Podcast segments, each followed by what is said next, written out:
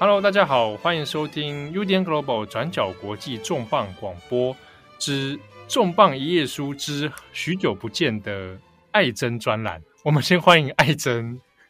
Hello，我是爱珍，大家好久不见，也不是见了，好久没听这样。对，真的，因为很多人哦在问说，哎，为什么好像有差不多有半年以上的时间哦都没有听见爱珍的声音啊？爱珍消失了，爱珍是不是离职了？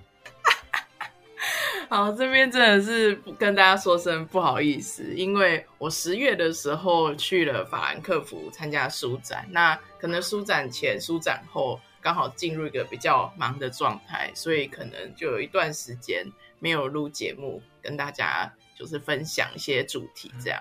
所以今天很开心，终于可以跟大家的嗯声用声音相会，谢谢大家。没错，没错。那其实今天也跟你讲到了，就是因为书展哦，今年在这个二零二二年的时候，德国的法兰克福书展啊，十月份的时候已经举办完毕哦。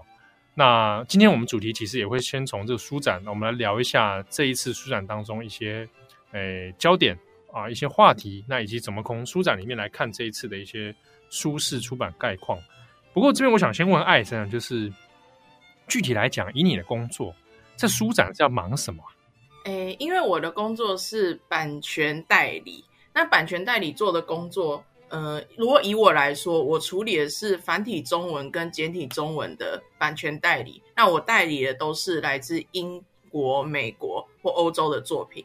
也就是说，我在像法兰克福书展这样的场合呢，我主要就是跟我的来自美国、英国、欧洲的客户开会，听他们讲他们有什么新的书。那我听完之后，从里面选出我觉得适合简体中文、适合繁体中文市场的书。那我回来台湾之后，我就知道我要准备发出哪些书，重点推荐给出版社们。那其实这就是版权代理主要的工作，因为这因为英美的经纪人，其实英美经纪人也可以自己处理亚洲版权的贩卖啊，没并没有不行。可是关键就在于，他们不可能熟悉每一个图书市场，尤其是亚洲的，他们可能觉得，哎，美国的。回忆录卖很好啊，因为像现在大家点去看亚马逊的回忆录排行榜，像是最红的，现在最红的就是六人行演员他的回忆录嘛。那以及就是前阵子当然新闻最大的就是哈利王子，明年一月要出回忆录嘛。像这类的名人回忆录，在美国一直都是我们前几集有讲到过，一直都是很红的主题。可是如果美国经纪人用这样的思维来看中文书市，可能就很挫败。诶，为什么一样？就是这一本回忆录在美国卖这么好，那为什么到中国到台湾来卖的，完全没有人知道他是谁。那这个就是出现的，就是市场理解的差异。因为不同书是，嗯、呃，比会卖的类型就不太一样。那也是因为这样子，英美经纪人会在亚洲找版权代理，也就是我这样的角色。那我刚好，我如果我刚刚讲的，我负责就是中文的市场。所以呢，就如刚刚跟大家所说明的，我主要就是会去听哦，今年有什么大的书啊？我的客户们有哪些新的书啊？那同时我也会跟我的客户们说，今年我们的市场怎么样？那通常在讲市场会是在开会之前先讲，那我的客户就立刻知道哦，那我们就不用多多费唇舌讲某一类型书了。例如我直接跟他说，在台湾心理励志类今年表现比较好，他就立刻知道，好，那我就讲例如 A、D、E 这三本书就好了，我不用一本一本讲。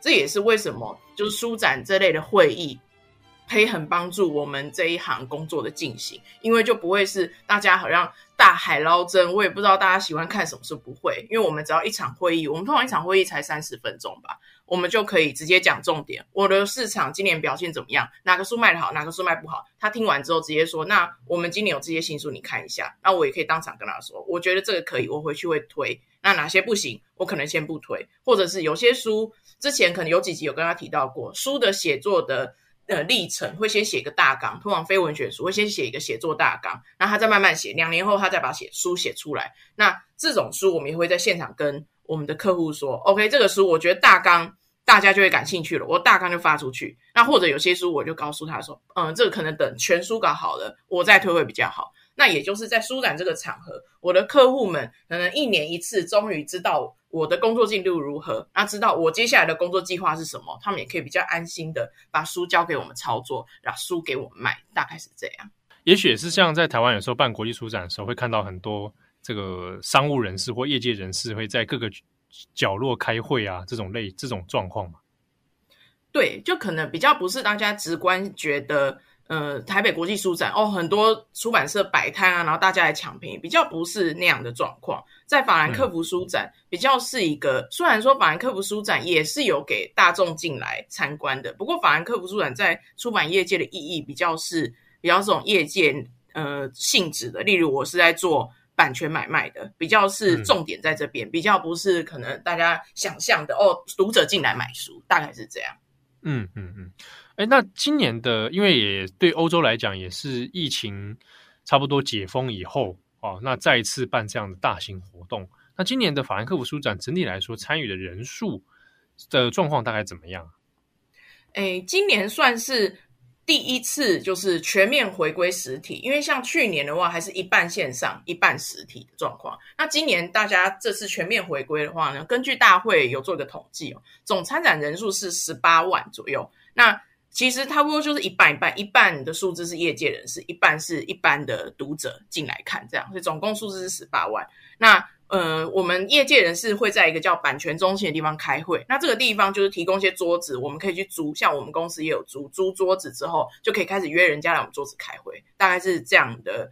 服务。那这个版权中心，你今年有四百多张桌子，其实是全部都订光的。也就是说，哎、哦，其实蛮踊跃。那业界人士听说可以订桌子，都来订，订很快就订完。那大家也都进来开会，这样子。那以大会来看，其实还没有到疫情前水准，可是已经回来差不多七八成了。所以也可以合理推断，嗯、其实明年的法兰克福书展应该大家就会全面回归了。因为当然今年还是有一些人没有来参展，那等一下我可以说明一下，大概是哪些人没有来参展，嗯、那背后又牵涉哪些原因？对对，因为讲到这个，我就很好奇，像我们先前其实也跟大家介绍过，在台北书展的时候讲到乌克兰的书市嘛，那这个法兰克福的书展。它也是一个国际性的展，这个现场。那比如说乌克兰或者俄罗斯，他们在现场是有参展的吗？像是乌克兰有来参展，那可是俄罗斯，如果大家还记得，因为实在是太久以前了，大家还记得半年前我们在讲呃俄乌克兰书市还有俄罗斯的时候，有讲到说，其实国际书展们在今年有做抵制，抵制俄罗斯国家馆参展。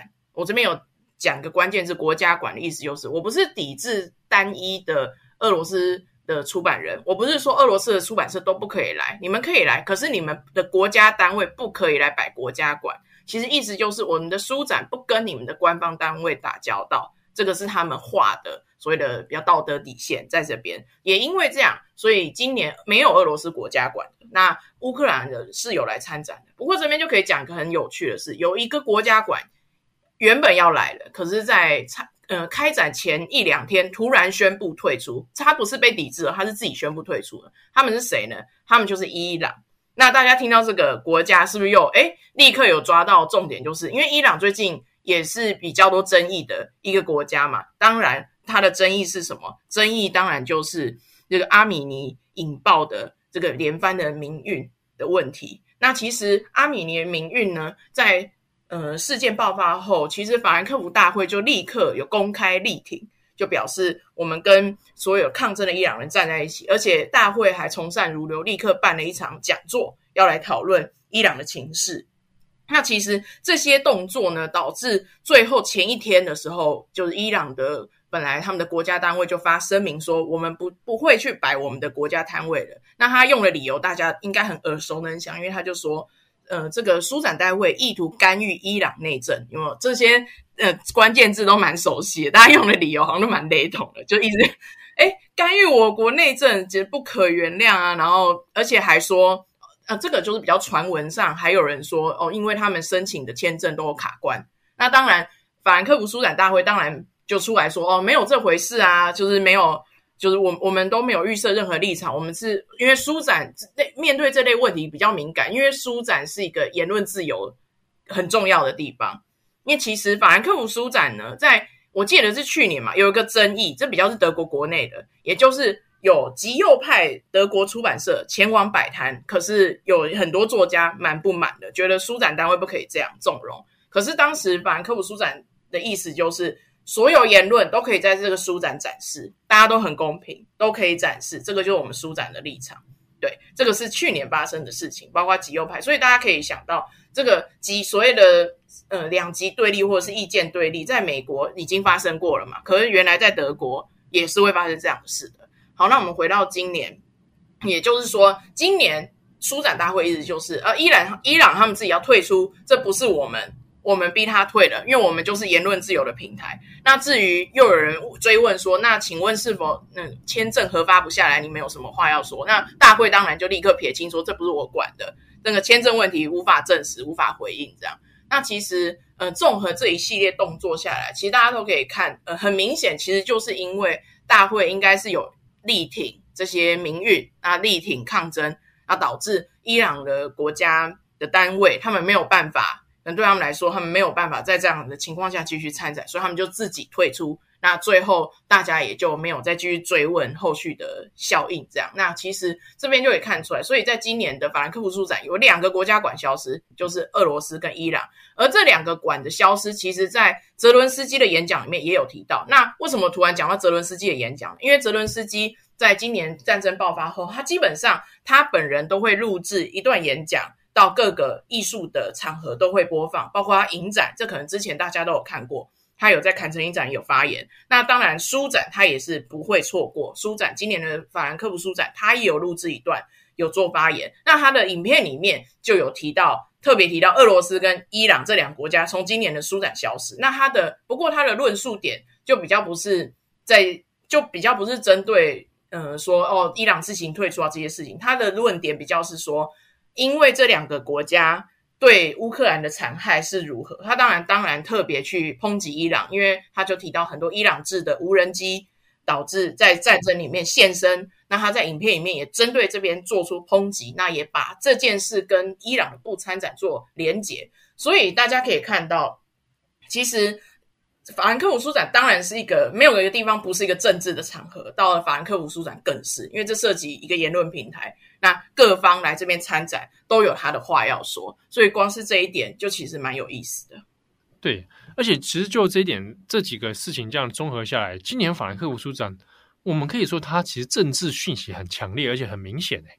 对，是的确是这样子，没错。其实今年我看后续的报道，像是大家媒体去采访大会啊，采访嗯书展的主席啊，他们都有说，哇，今年当然是一个很政治的一年。那我听到这一个，当然第一个是不意外嘛，因为今年二零二二年当然是一个很政治的一年，因为这是一个很时事轰炸所有人的一年。那第二个当然我想到的其实是影展。那其实这部分比较是我自己的兴趣啦，因为大家有喜欢看电影的，一定知道柏林影展嘛，它也是一呃世界三大影展。那有在追影展的，也都会知道柏林影展呢，长久以来就是一个政最政治的影展，在各个影展，在三大影展里面，它的政治的政治的风情最强。那他选的片子也是，所以大家可以去看。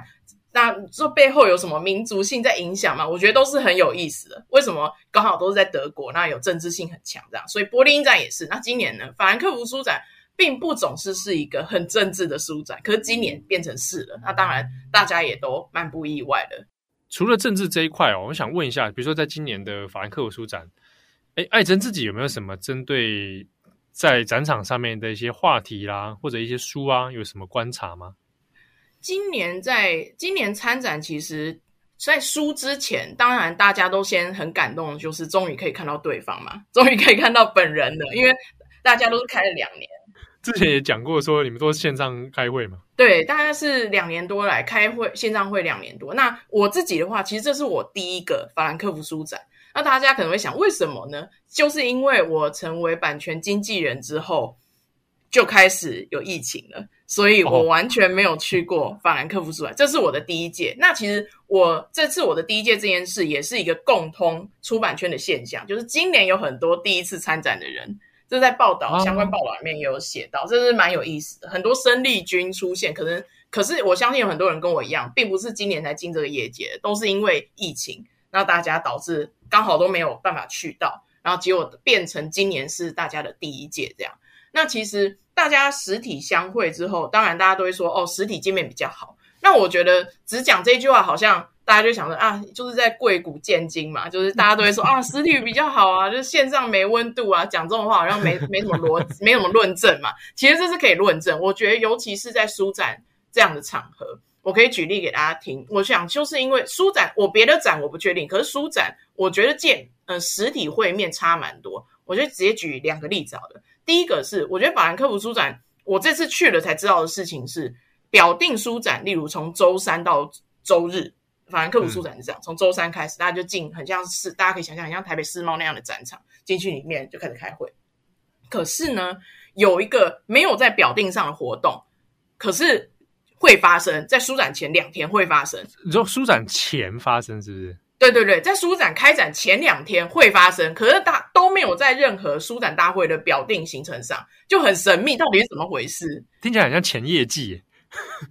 哎，我觉得这个比喻很好诶，因为大家都叫这种会叫会前会，就是真的有点像前业绩，就是真正开始前，大家在前两天呢会很有默契的，对对对，就很有默契的到法兰克福的某一家饭店的一楼，就是这很神奇的一件事，大家都知道是哪一家饭店，然后都知道在哪里，大家都会去那边。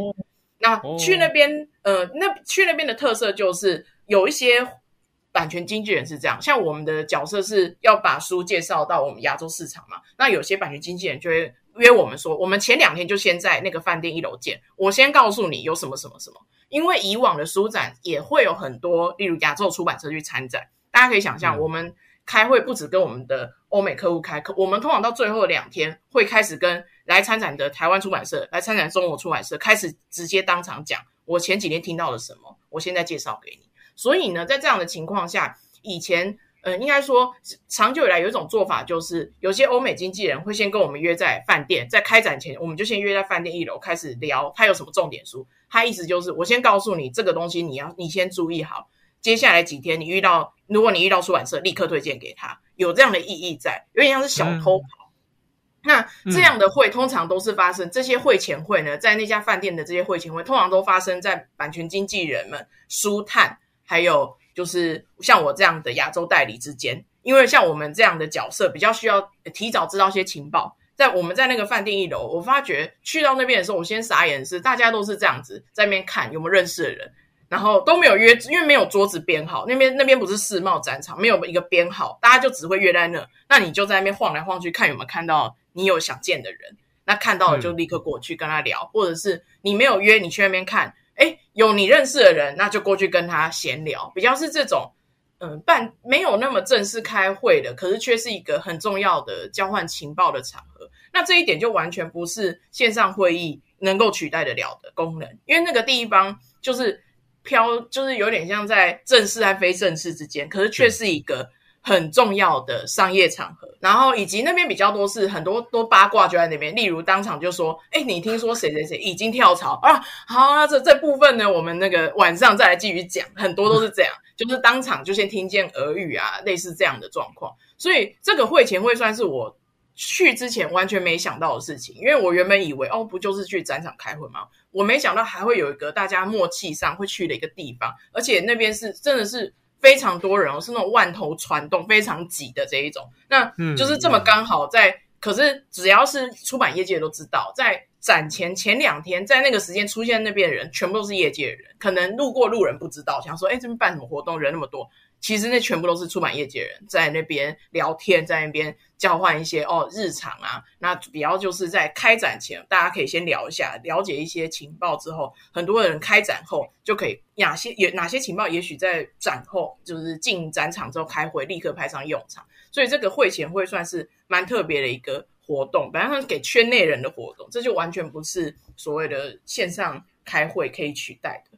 那我想到的第二个活动，主要是像我们每天开晚会，晚上还会有很多晚宴啊，或者是派对。嗯、那这些主办方主要，嗯、对对对，主要就是嗯、呃，像是美经纪人嘛，或者是出版社嘛，他们就会办这样的场合。那这样的场合里面，你可以遇到一些非呃非客户以外的人，像是我自己这一次印象比较深刻的是，因为我是呃中文代理嘛，我平常对的人就是可能就欧美的客户，然后再来就是。中国台湾出版社，我不太会去接触到其他的代理嘛，我不太会接触啊。例如我的欧美客户的土耳其代理，他是谁，我其实都不会知道，我也没什么机会跟他交流。可是像这样的场合，我就可以遇到他，认识他，然后大家可以交流一下。哦，你也代理他哦，那那个例如我们就可以立刻聊，那个作者在我们这边卖得很好，那在你们的市场也 OK 吗？也很受欢迎吗？可以立刻交流这些。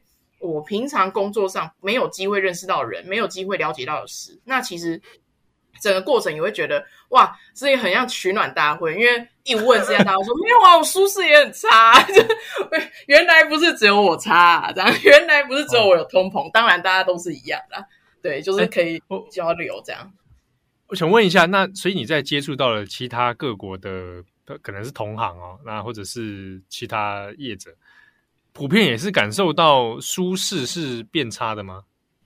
其实这算是我觉得算是共通的大趋势，诶，算是吧。那大家都是，当然书书这个媒体，当然不是一个很有以当代来说很残忍的是，不是一个很有竞争力的媒体嘛？必须这样说，因为现在有 Netflix，有太多。短影片啊，这种其他的媒体在跟书竞争人的注意力，所以这算是我觉得算是一个全球共通现象。那今年当然大家还可以取暖，当然就是因为通膨问题很严重，成本问题很严重。那像是欧美早就缺纸了，从已经缺纸了大半年了。嗯、像这些问题在台湾也遇到，像是纸价上扬非常严重的问题，其实很快就会反映在书的定价上的，必须这么说。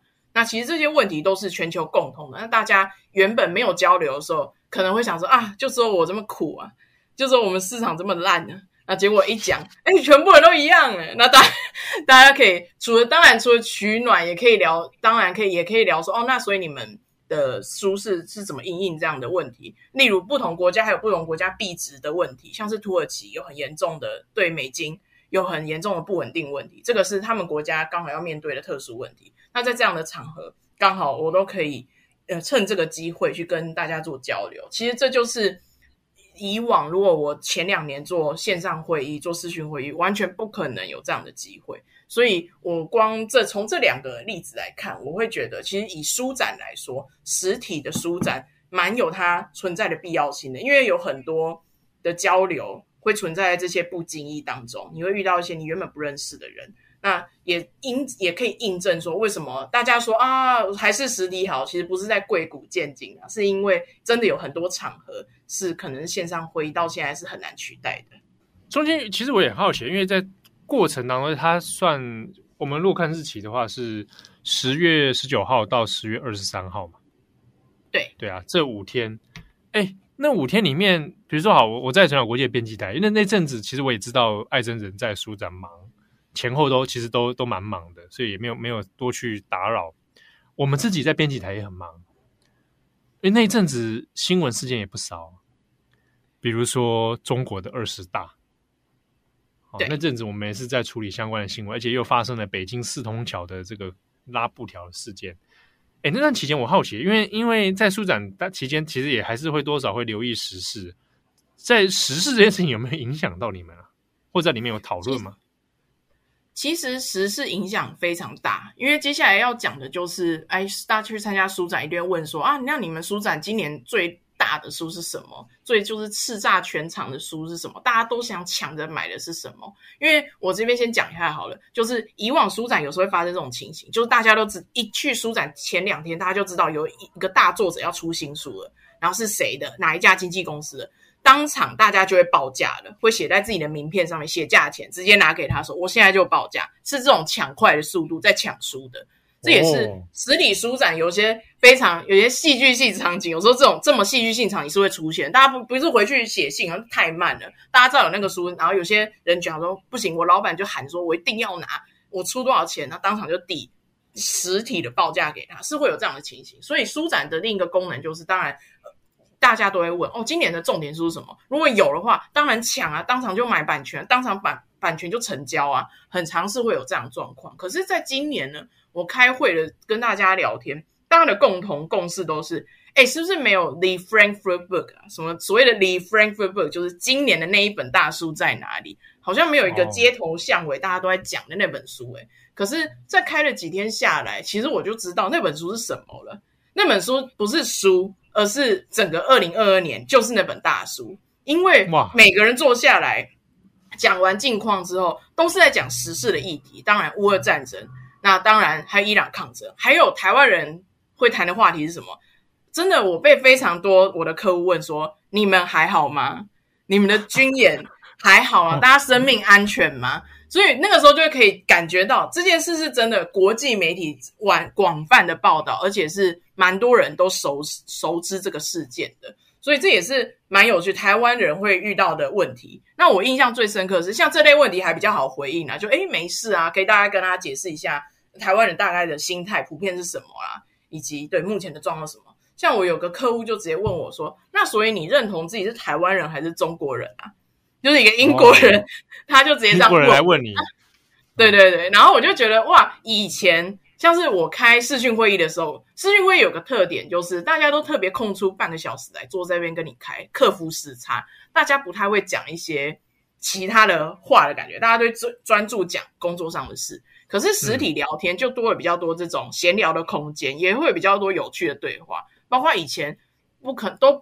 我从来没有被问过类似的话题，很难，几乎和不会有人去问我们两岸议题，都是我们去跟别人讲。为什么我们要跟别人讲？因为要去解释为什么简中的书要删改，为什么里面讲台湾要删掉。我的工作有很大一部分都在解释这些所谓的呃欧美人不懂的两岸民情的两岸政治情况。可是今年我反倒我还没开口，人家先来问候说：“哎，你们还好吗？你们的政治情况如何？大家是在想什么？”像是英国的客户。他就这样问我，然后后来我们聊了一下，然后他就，而且当天我记得是特拉斯突然闪辞，同一天，啊、然后因为他是英国人，对对对，然后英国人嘛，然后他就讲一讲，就说，By the way，你有没有看到刚刚那个？我昨天还在想他什么时候会辞职，他刚刚就辞了，所以就很好笑，这边变了一个就新闻交流大会，因为太多戏剧性的事情一直在发生，包括七号刚刚讲二十大，我印象很深刻，因为去之前要准备我们的市场报告嘛。那讲到中国市场，嗯、当然就会讲今年的风控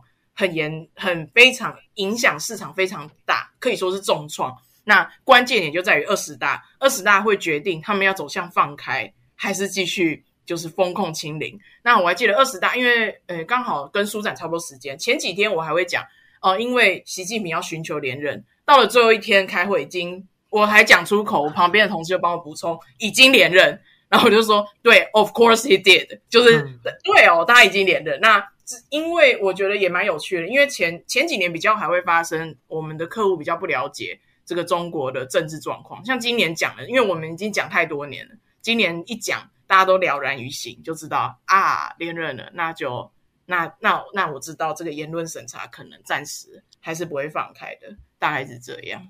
哦，的确，而且从这件事情来看，明年之后。可以预期中国的这个版权书代理应该是是真的还是很困难哦。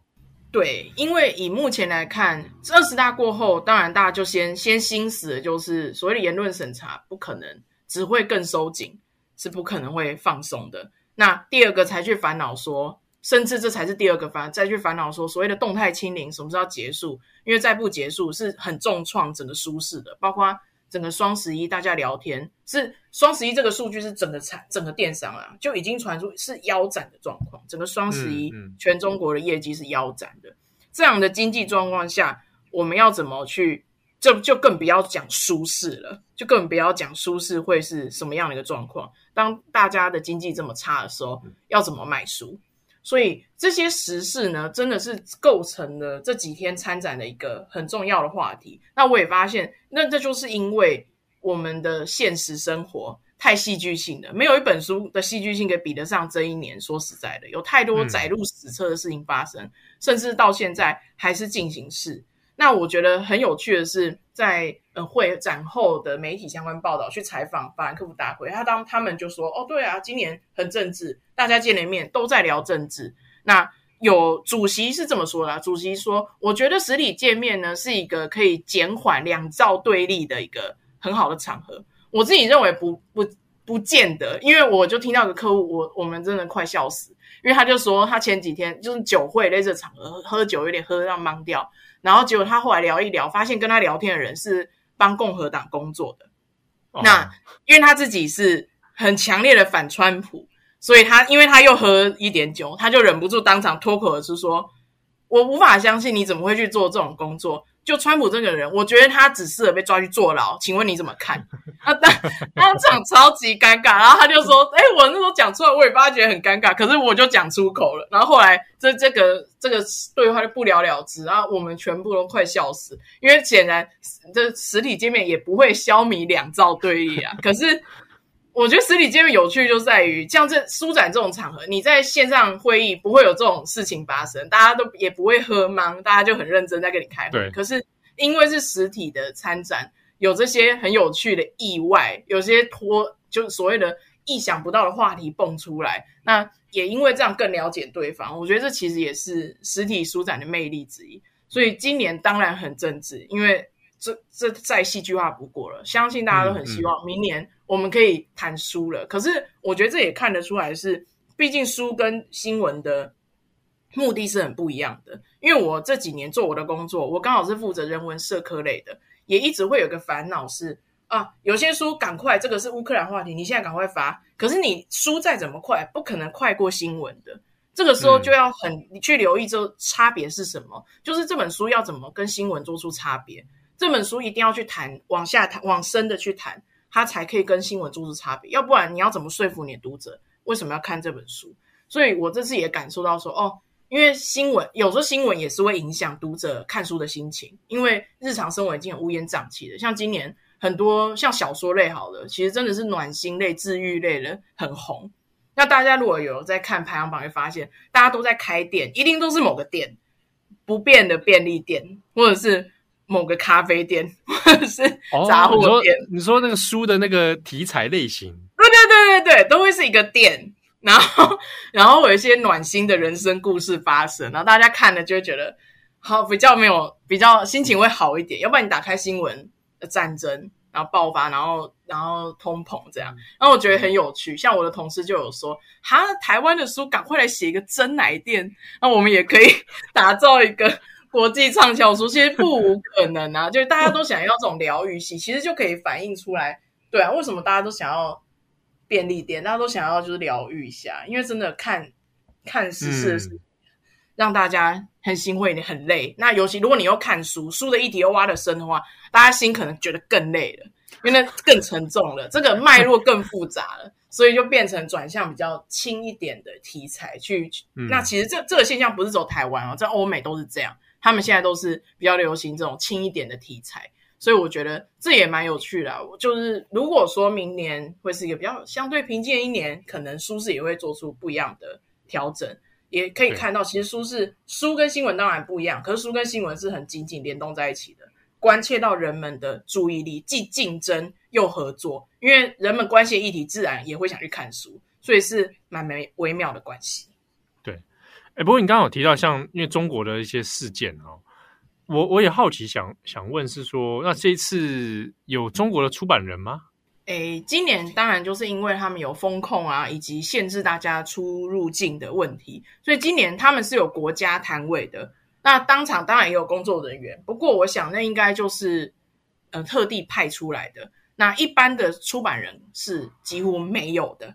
那我所知道有来的呢，是有一个是他是帮出呃中国出版社工作，可是他是旅居海外，所以他本来就可以来欧洲，他本来就不住中国境内。那另一位我知道中国的出版人有来的，他是参加法兰克福的 Fellowship，就所谓的比较是书展前就开始，他们会就是你国际出版人都可以报名，报名上之后，你从出版呃书展开始前就会跟就会有点像一个营队，你可以想象成夏令营。的那种感觉，嗯、然后他们在书展的话就叫 fellowship，你可以在这一期的 fellowship 里面认识你的同期，那了解一些国际出版的事情。我认识的有一个中国出版人，他有出来参展，是因为他有参加这个 fellowship，他才有参展的。除此之外，可以说是没有，完全没有一般的中国参展，呃，中国出版人来参展。其实这是很大的差别，以往都会有中国出版社来来参展的，因为他们也是很大的图书市场，他们也会自己亲自。跟很多欧美的版权经纪人、跟欧美的出版社开会。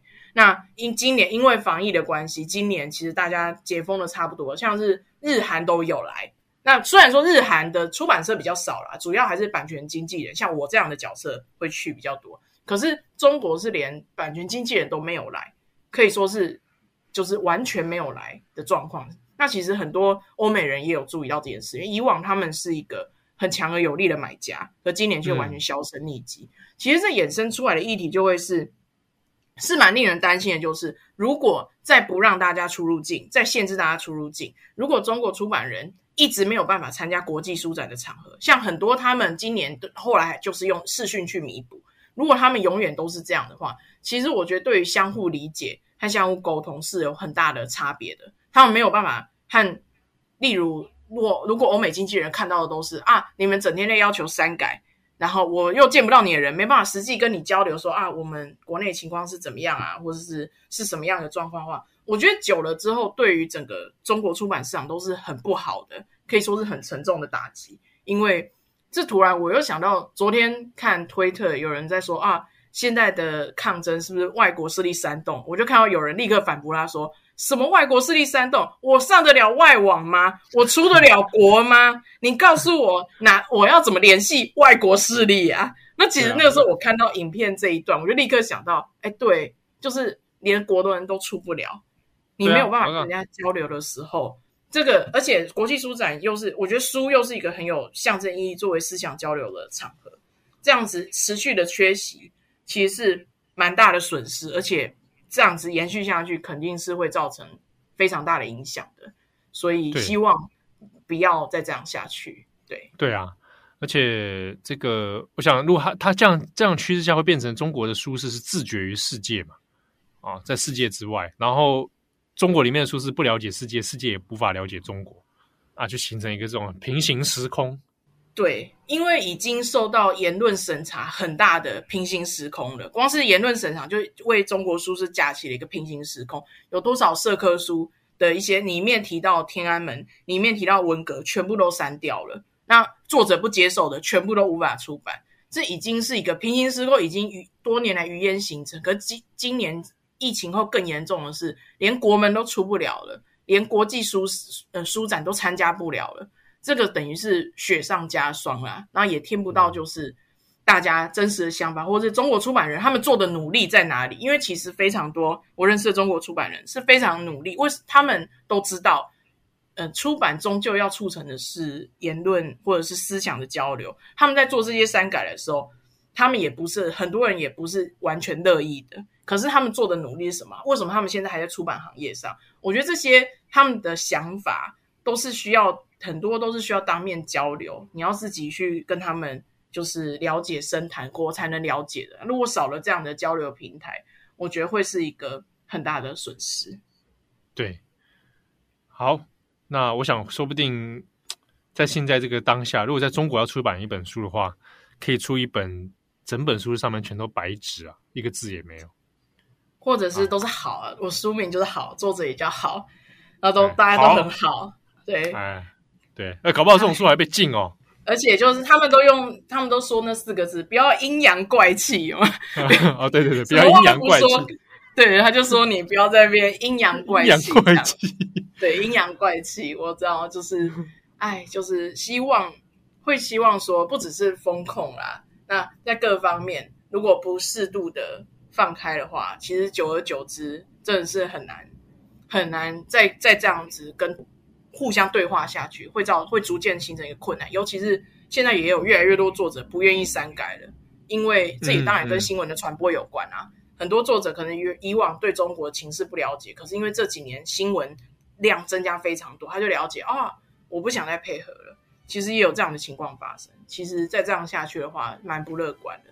也是说，希望明年不管是时事上，还是出版业界上，还是中国的书市上，看能不能出现转机。可当然，这当然只是对，只是现在，也许是我们现在唯一能说的了。对，好，非常感谢艾珍给我们带来法兰克福书展的观察，谢谢艾珍，谢谢大家。那之后还有什么我们想要聊的题目啊？那艾珍还没有离开，所以所以我们会陆陆续续再来恢复我们的艾珍专栏了。谢谢大家，那我们下集再见。好，拜拜，拜拜。